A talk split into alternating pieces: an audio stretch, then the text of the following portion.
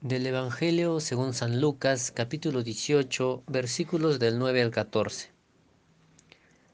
A algunos que se tenían por justos y despreciaban a los demás, les dijo esta parábola.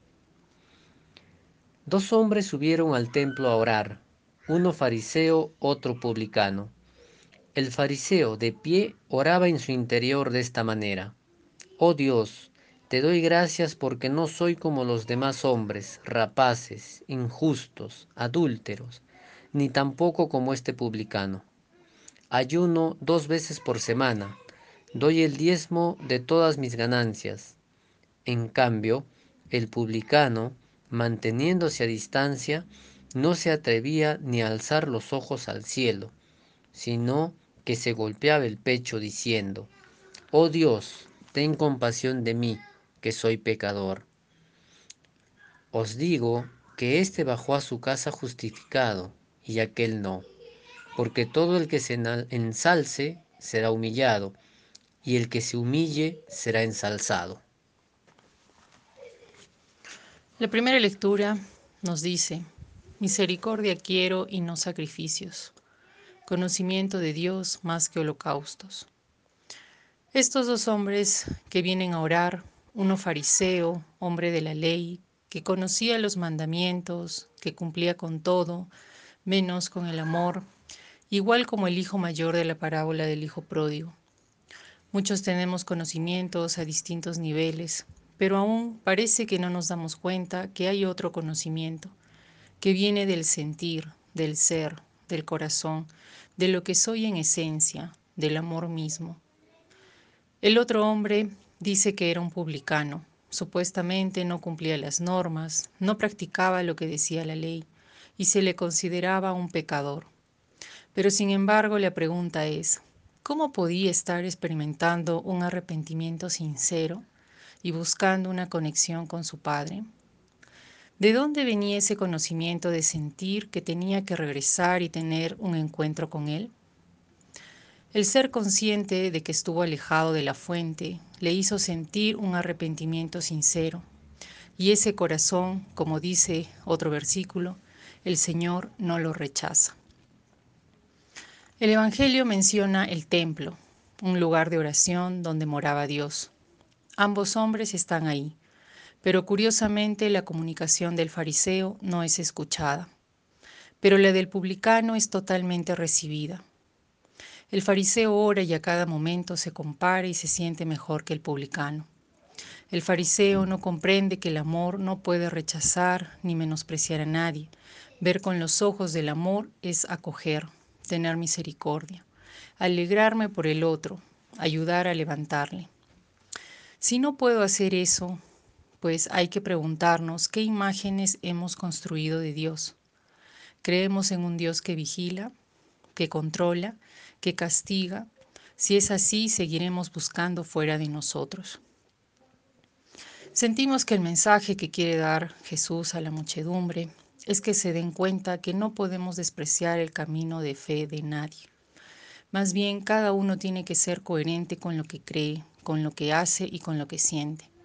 Mientras busquemos equivocadamente complacer a otros, complaciendo nuestro ego, no podremos mirar hacia nuestro interior, hacia la fuente, ahí donde se cae toda separación. Como escuché alguna vez, no podemos impedir que el sol brille, así como no podemos impedir que Dios habite en nosotros. Él ya está, no tenemos que hacer nada para que esté, pero sí podemos impedir que la luz se refleje a través de nosotros. La invitación es que podamos abrir los ojos del amor para poder ver que no hay nada que me separe de mi hermano, y desde ahí podré sentir su necesidad. El dar y acoger es una consecuencia, no es un sacrificio. Otros dos aspectos que surgieron en nuestra meditación del Evangelio de hoy son el egocentrismo y la gratitud. El Dalai Lama nos invita a superar el egocentrismo en nuestra vida espiritual. Esta tendencia primaria de mirarnos a nosotros mismos, resaltando que somos mejores que los demás en algún aspecto. El fariseo dice en su interior, Gracias Dios porque no soy como los demás hombres adúlteros injustos, y tampoco soy como este publicano. Es decir, en su interior se siente especialmente diferente a los demás y desprecia a la persona que estaba a su lado en el templo. Empieza diciendo gracias Dios, pero realmente no está mirando a Dios, solo se está mirando a sí mismo. La clave ante el egocentrismo quizás será sentirnos uno con los demás y no diferente a los demás. ¿Podemos sentirnos uno con el hermano evangélico? ¿Podemos sentirnos uno con el migrante? ¿Podemos sentirnos uno con la comunidad LGTBI? ¿Podemos sentirnos uno con el pecador?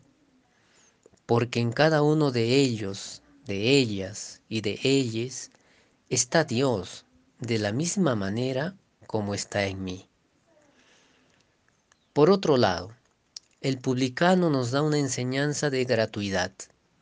Reconoce que es un pecador como cualquiera y clama compasión. Sus ojos están puestos en la misericordia de Dios y se abandona en ella.